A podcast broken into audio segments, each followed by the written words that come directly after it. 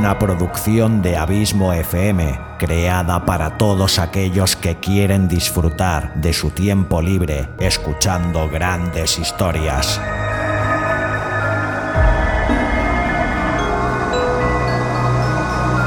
Audiolibros y relatos.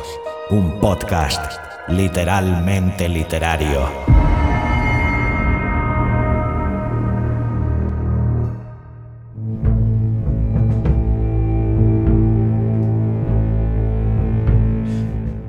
Ha llegado el momento esperado, el momento de la fantasía, el momento de la imaginación, el momento sobre todo, especialmente, muy especialmente, del buen hacer, del buen hacer de Xavi Villanueva.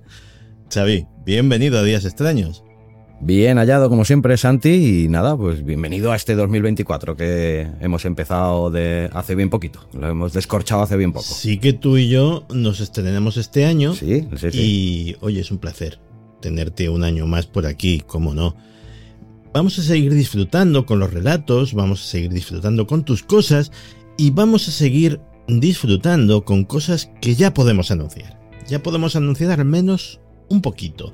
En abril vamos a Valencia. No está 100% todavía puesta la infraestructura de la venta de entradas, así que no puedo confirmar todavía nada, pero vamos a Valencia en abril, sé que va a ser un sábado, si no me falla la memoria, y sobre todo sé una cosa muy importante, sé que vamos a tener ahí a Xavi Villanueva.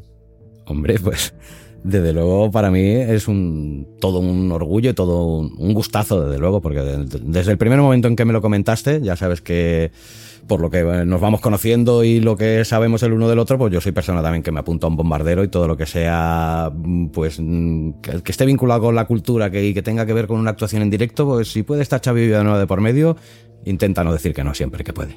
Pues lo vamos a pasar muy, pero que muy bien, ya lo verás, porque está la experiencia previa de otros amigos que han venido y de dos espectáculos que han salido muy bien, todo hay que Sí. decirlo.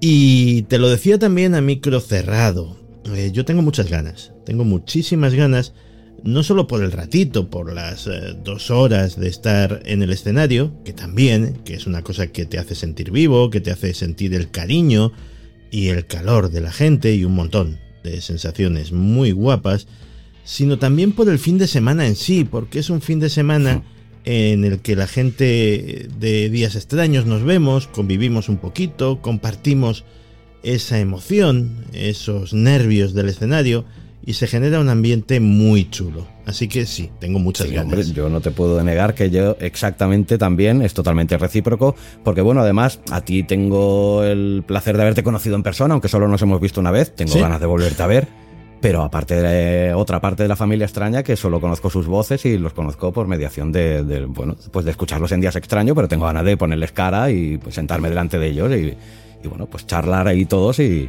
y ampliar todavía más el vínculo este de, de la familia de ex. Lo cual está muy bien, aunque eso sí, mm, se lo digo a todo el mundo y a ti también, todos en persona, bueno, perdemos, perdemos un poquito, las cosas como son. Bueno, seguramente sí, pero yo creo que de- dentro de lo que cabe no nos podemos quejar, que tenemos ya un- ciertas edades que en la que todavía cuando te puedes mirar con una cierta dignidad y una sonrisita en el espejo, no estamos tan mal. Sí, sí, eso sí es verdad, que, que hay días que, que me veo hasta guapo. ¿Qué le vamos a hacer? Pues Lo ilusiones. eres, Santi, lo eres. Y, ala, ala, ala, qué exageración. Ilusiones de la mente, de, de cosas, pues eso, mm, fantasías. ¿Y qué fantasía nos vas a traer hoy, Xavi? Pues mm, te voy a traer una fantasía que, bueno, luego entraremos con el relato, ya te diré, pero es un relato que a mí particularmente me ha gustado mucho. Y nada, pues al autor, al primer autor que nos va a abrir la sección Cuentos Fantásticos este 2024 acabado de descorchar, pues lleva por nombre Pepe Gallego y nació en Sevilla en junio de 1977 y se inició en la escritura, pues como me ha comentado en los diversos mails en los que hemos eh, tenido el gusto de, de charlar y dialogar, pues me comentó que empezó a escribir muy jovencito y que en 2010 abrió un blog personal para compartir sus mm, propios relatos, pues de diferentes géneros, porque es una persona que no le gusta cerrarse y ha escrito tanto terror, comedia, drama, suspense. Y bueno, al parecer eh, dicho blog tuvo una muy buena acogida entre el público lo que le llevó a, años más tarde a escribir dos novelas cortas que compartió por capítulos en ese propio blog, una de ellas de terror y titulada Oculto en las Palabras, y un thriller ambientado en Alaska con título eh, Sin Aliento. Es entonces cuando la empresa de miniaturas de Warhammer, yo he tenido esto que mirar un poco por Google a ver qué era porque me pilla un poquito desconectado, pero bueno. Es una maravilla. Sí, sí, sí. Es, todo, un mundo, aquí detrás, ¿eh? ¿eh? de hecho, eh, perdona que te, que te, corte, pero, Uy, faltaría más. pero además me sirve para enviarles un saludo a unos compañeros que les tengo especial aprecio. Todos los años en los premios Evox se lleva un premio, uno de los premios siempre, el Ojo de Horus. Ah, sí, cierto, sí, sí, sí, los tengo oído, de oídas los conozco, sí. El Ojo de Horus es un podcast dedicado a algo tan minoritario, tan de nicho, como es precisamente Warhammer. Pero tienen un, grupo de fans tan fieles, tan movilizados, tan motivados, que ese, ese podcast de, una cosa tan em, de nicho, que, se dice, eh, consigue todos, absolutamente todos los años llevarse su premio lo cual no es moco de pavo y hay que, hay que dignificarlo también y, hacerlo, bueno, dejarlo constancia. Oye, eh, ¿y qué tenía que ver esto con Warhammer? Pues que la empresa de, coleccionismo y Warhammer con nombre Origen le reclutó a Pepe Gallego, nuestro autor de hoy, para dar forma a las historias de sus personajes, compartiendo proyectos junto al prestigioso dibujante de cómics Frank Galán, que ha participado en Marvel y en, así como en otras grandes eh, empresas. Y así también como con el gran escultor Pedro Fernández Ramos, culminando dicha labor con otra novela corta que llevaba por título Creando mi muerte. A finales del 2014, también la editorial Kelonia y la Concejalía de Juventud del Ayuntamiento de Fuenlabrada eligieron el relato de Pepe titulado El Reflejo para integrar una antología titulada Lovecraft Mitos de Fuenlabrada, que se publicó en el año 2015. Pero bueno. Posteriormente, sí, sí, ya te digo, este hombre tiene, tiene, tiene historia detrás. La marca Pedro Fernández Works le ofrece el gran reto de crear una secuela más adulta y mucho más oscura de la novela original El maravilloso Mago de Oz, que vio la luz el año 2020 con el título Oz bajo el arco iris. Y actualmente sigue trabajando para dicha empresa, Pedro Fernández Works, así como en Insomnia Miniaturas, mientras anda en proceso de documentación para abordar su segunda novela, un thriller ambientado en su Sevilla natal. Pues eso es un currículum y lo demás son tonterías. Además es un currículum que toca palos eh, que pueden sonarle a bastantes amigos. Porque por ejemplo eso del premio Lovecraft seguramente lo habrán oído nuestros amigos de Noviembre Nocturno, que los queremos muchísimo por aquí. De hecho, Alberto ha participado en los directos de Días Extraños. La noche de los espíritus. Exactamente. Y además, oye, esto de Warhammer va a tener este año o el que viene, no me acuerdo cuándo se estrena, mm, va a tener un protagonismo importante. ¿Sabes quién es un fanático de esto de Warhammer? No, sorpréndeme. El actor Henry Cavill. Ah, eh, Superman. Superman o The Witcher, ha tenido eh, muchos papeles. También hacía de malo en una de Misión Imposible, ese tipo de cierto. Y, entonces él va a protagonizar una serie de televisión de, Warhammer 40.000 que él participa en los guiones, participa en todo, porque es un tema que le apasiona. De hecho, también le apasionaba lo de The Witcher, debe ser de los nuestros, debe ser bastante friki. Y en The Witcher también se implicó mucho, pero como parece que las cosas em, empezaron a desvirtuarse, y a meterse cosas que no se debían meter y hacerse concesiones que no se debían de hacer y que no venían a cuento, pues dijo, ahí os quedáis con The Witcher y que esto lo haga otro, que efectivamente es lo que se va a seguir haciendo.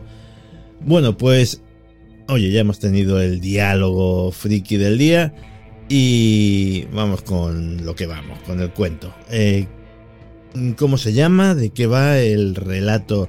de esta semana? Pues el relato lleva por título un título muy gráfico, El accidente.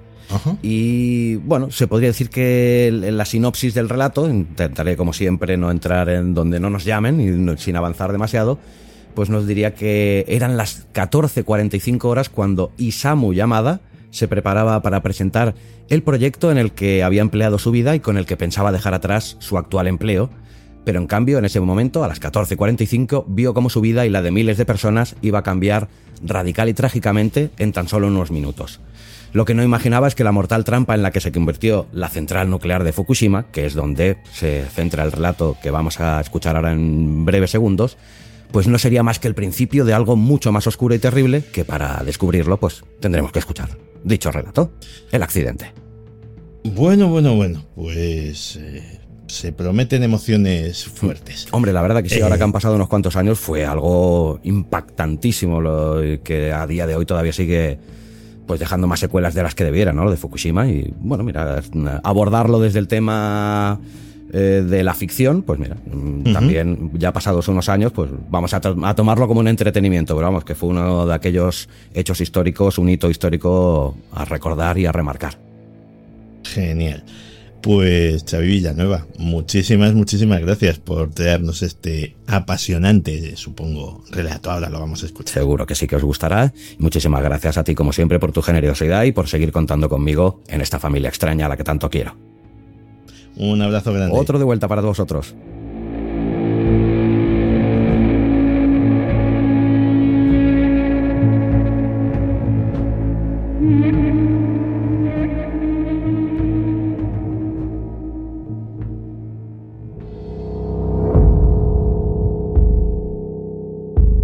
Cuentos Fantásticos. Una producción de Abismo FM para días extraños.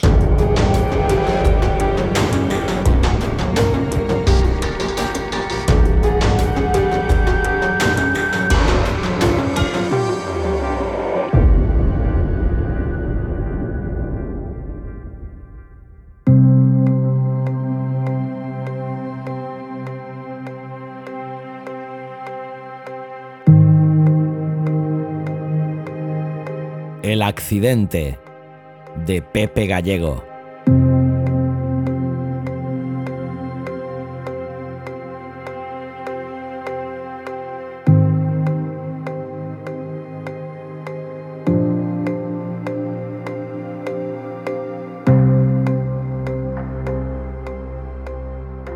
Día presente. Laboratorio de los Álamos, Nuevo México, Estados Unidos.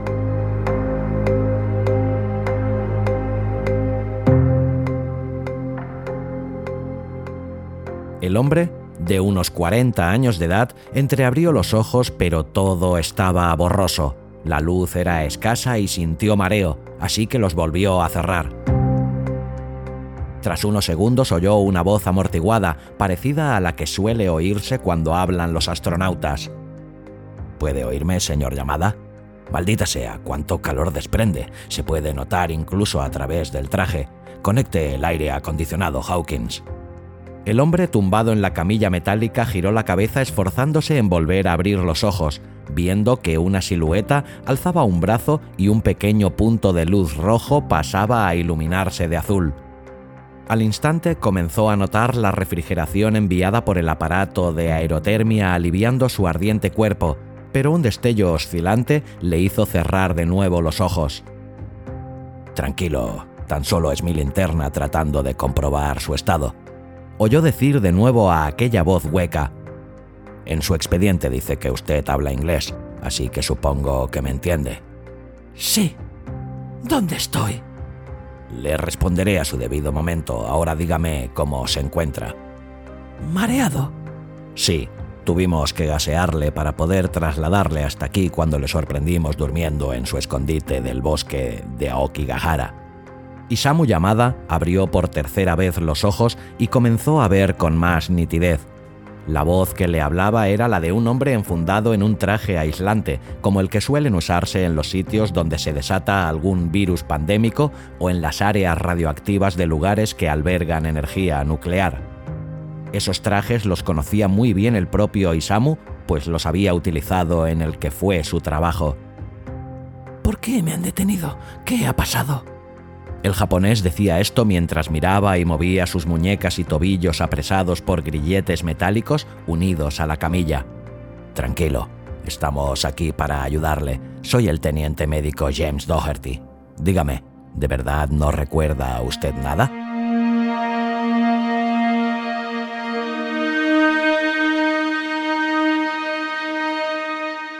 Isamu miró a su interlocutor y con lentitud negó con la cabeza. Haga un esfuerzo, por favor. Necesitamos comprender su patología y por qué sigue vivo tras el accidente de 2011. Las palabras de su interlocutor activaron inmediatamente los recuerdos del cerebro, y tras unos segundos con la vista puesta en un punto indefinido de la sala, miró al teniente médico y dijo, ¿De verdad quieres saberlo? Y ante el gesto afirmativo de este, una extraña sonrisa se dibujó en la faz de Isamu Yamada antes de decir, Creo que no le va a gustar lo que va a oír. Todo empezó cuando hablaba con mi compañero, Masao Tanaka.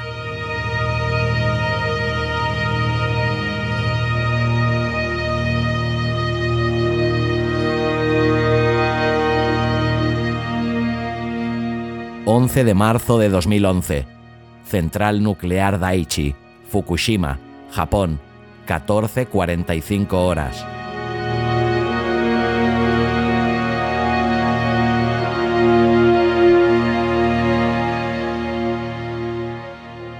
¿Cómo se te ocurre traer eso aquí? ¿Te has vuelto loco? Tranquilo, Masao. Tan solo quiero que el superintendente conozca de primera mano mi proyecto científico para que me ayude a presentarlo al gobierno. Si lo hago por mi cuenta, no me harán caso. Pero te pueden despedir. Sería una deshonra para ti y tu familia. ¿Acaso no te importa eso? Mi proyecto es el trabajo de mi vida. Es que no lo comprendes. Trabajar aquí es solo eso, un trabajo. Un buen trabajo, eso sí, pero no me hace feliz y además es demasiado peligroso, siempre esperando que no ocurra algo que ponga en peligro nuestras vidas. En cambio, creo que cuando el superintendente escuche lo que tengo que contarle acerca de mi suero regenerador, sin duda me apoyará para convertir mi sueño en realidad.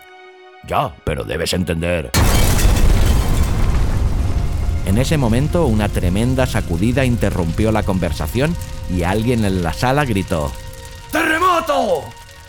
Masao se agarró a una columna de hierro y con los ojos desorbitados miró a Isamu, al que el temblor había sorprendido y desequilibrado, haciéndole caer para posteriormente agarrarse a la parte baja de una escalerilla de metal anclada a la pared. Fue un largo y brutal terremoto de intensidad 9,1 en la escala Richter, el mayor sufrido por el país del sol naciente hasta la fecha. Seis minutos en los que todo quedó a oscuras. Se oían gritos, lamentos de personas impactadas por objetos.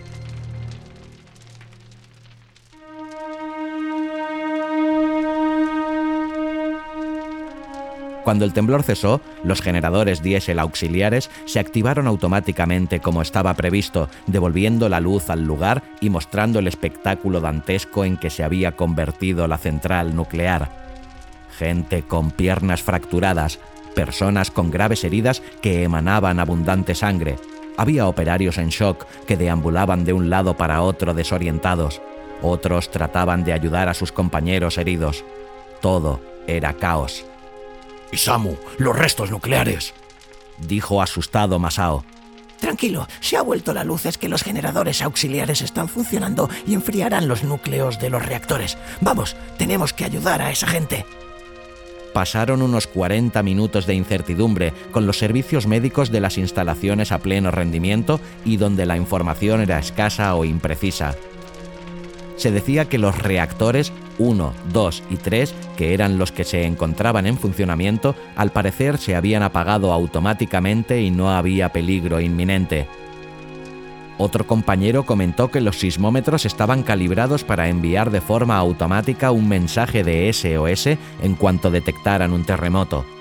Pero todo eran suposiciones, no había nada oficial o seguro. De pronto, un compañero entró corriendo por el pasillo gritando ¡Tsunami! ¡Salid de aquí! ¡Se acerca un tsunami! La gente comenzó a correr hacia las salidas, pero de pronto Isamu dijo: Continúa, Masao, ahora te alcanzo. ¿A dónde vas? Preguntó este confuso. No puedo dejar mi proyecto aquí. ¡Vete! Morirás. ¡Márchate ya! Isamu se dio media vuelta y desapareció por el pasillo ante la impotencia de su compañero, que le gritaba en la oscuridad que volviera y saliese de allí. Segundos después, una ola gigante de 15 metros, más del doble de alto que el rompeolas, se estrelló contra la central nuclear de Daiichi, inundándola y llenándola de sedimentos de todo tipo.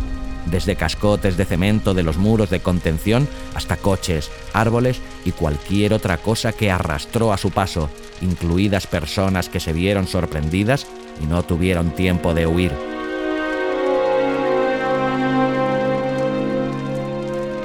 Los generadores auxiliares quedaron inservibles y todo se descontroló. Y Samu, que cerraba su taquilla portando en su mano la cajita que supuestamente debía contener el almuerzo, pero que en realidad ocultaba las inyecciones con el suelo regenerador, o como él solía llamarlo, su proyecto, al alzar la vista vio cómo llegaba la riada interior de manera inexorable y le barrió con violencia arrastrándolo por los pasillos, golpeándolo contra barandillas, paredes, puertas e incluso otros compañeros, hasta llevarle a una sala colindante a uno de los reactores donde yació inconsciente.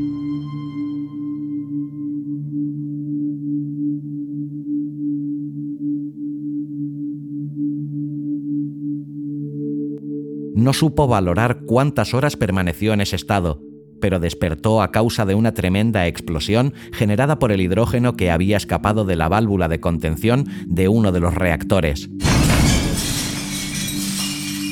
Mojado y con dolores por todo el cuerpo de los golpes sufridos durante el arrastre de la riada, se incorporó a duras penas hasta quedar sentado esperando a que la vista se le adaptara a la poca luz.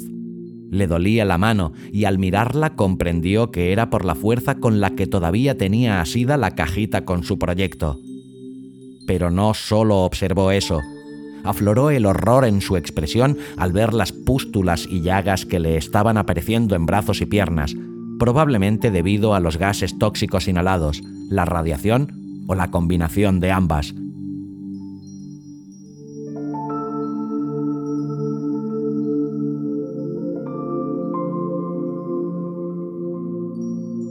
Se levantó tambaleante y buscó en derredor algún lugar donde poder verse el rostro, pero estaba demasiado oscuro.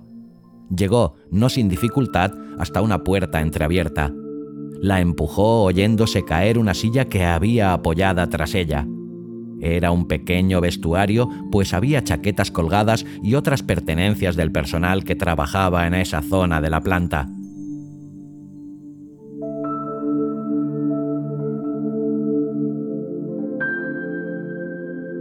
Buscó a tientas hasta dar con un espejo, pero seguía estando demasiado oscuro para poder verse reflejado. Pensó en la luz que la pantalla del teléfono móvil podría proporcionarle y se palpó hasta sacarlo del bolsillo, pero estaba totalmente mojado y apagado, así que eso no le servía. Recordó que tenía una pequeña linterna llavero y la sacó del otro bolsillo de su pantalón apartó las tintineantes llaves y la luz bañó el lugar lo suficiente para llevar a cabo la acción que deseaba, pero casi hubiese sido mejor no hacerla, porque al verse en el espejo fue mucho peor de lo que pensaba.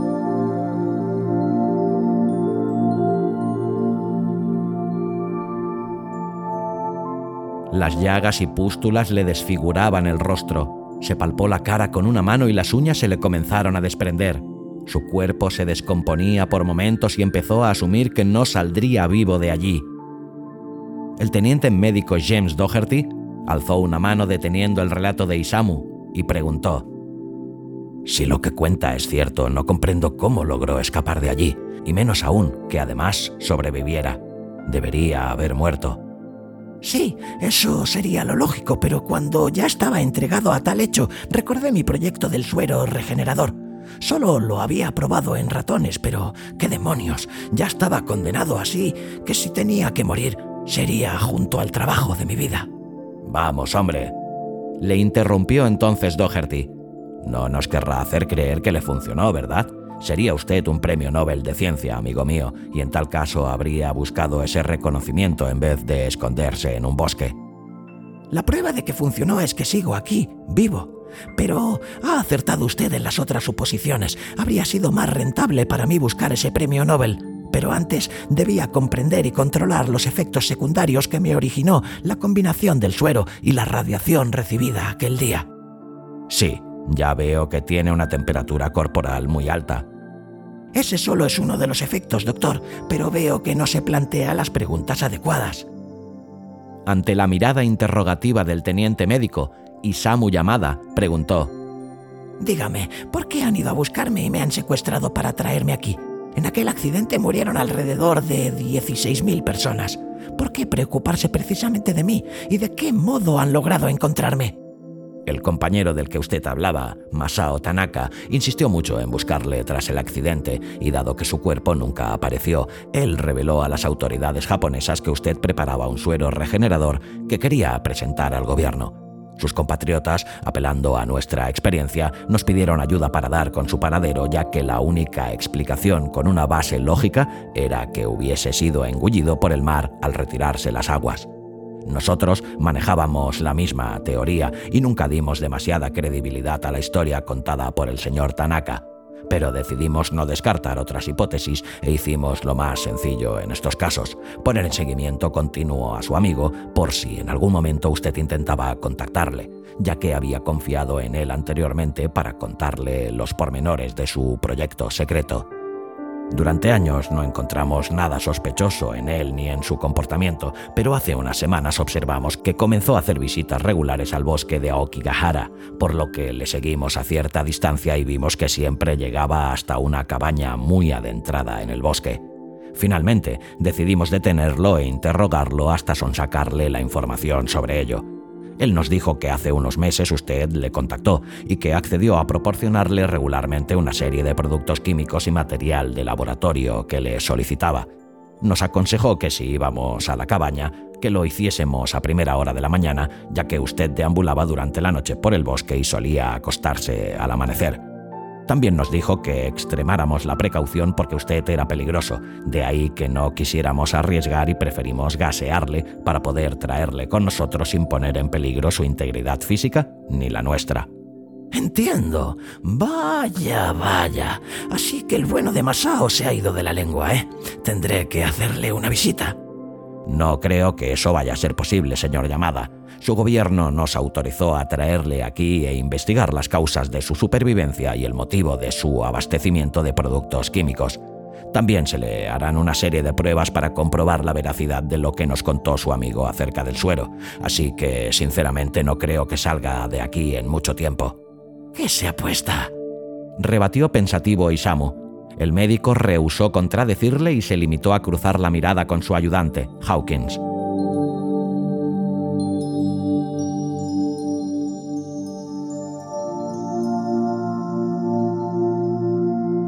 Contésteme a otra cosa.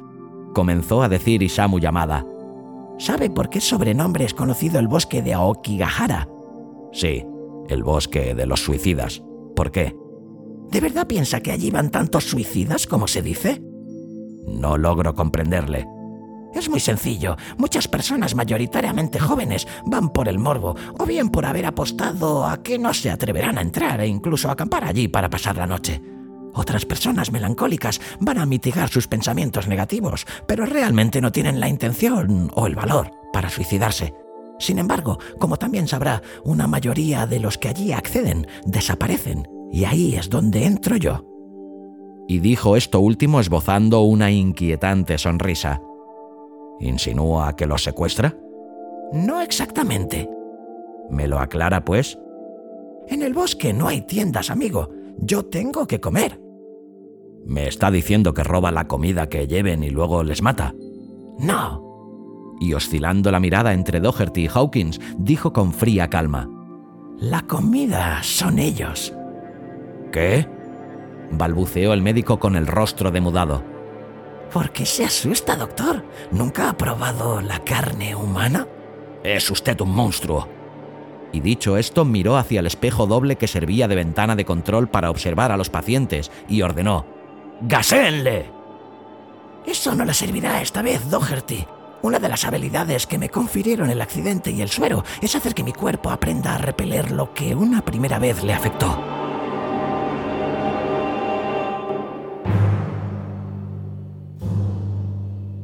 Varios chorros de humo salieron del techo, el suelo y las paredes, inundando la sala, haciéndola irrespirable y sin poder ver a un palmo de distancia.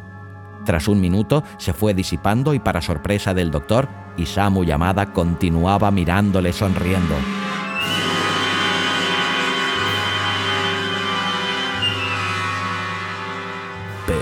pero, ¿Qué clase de aberración es usted? Ha cometido un terrible error trayéndome aquí, doctor. Además, debió hacerlo con mi suero, pues potencia, pero a la vez controla lo que creció en mi interior aquel trágico día del accidente nuclear de Fukushima. Debió dejarme en mi bosque investigando mis habilidades y el modo de revertirlas para volver a integrarme en la sociedad sin levantar sospechas. Pero ya es tarde para eso, y ahora va a morir. De hecho, todos los que se encuentran en este lugar e intenten detenerme de una u otra forma perderán la vida, empezando por ustedes dos. Y dicho esto, su rostro comenzó a crisparse y enrojecerse, su cuerpo se tensó y apretó los puños haciendo acopio de fuerza. Sus muñecas comenzaron a tomar un color anaranjado, desprendiendo un calor brutal hasta hacer que sus grilletes metálicos se fundieran derritiéndose y liberándolo. Antes de que Hawkins llegara a la puerta, un brazo candente atravesó su espalda saliendo por su pecho, para después recibir un mordisco brutal de unos afilados dientes que decapitaron al hombre, salpicándolo todo de escarlata.